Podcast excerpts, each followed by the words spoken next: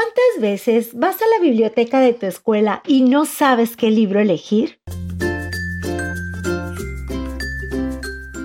Por eso mejor escucha las reseñas literarias de niños para niños y encuentra tu próxima aventura.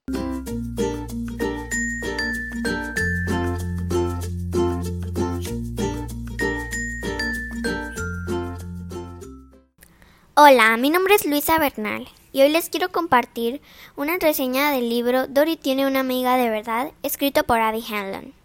Dory es una niña con una gran imaginación y en este libro podemos ver su gran aventura con una nueva amiga con una gran imaginación como la de ella. Pero no creerás que será tan fácil, ¿verdad?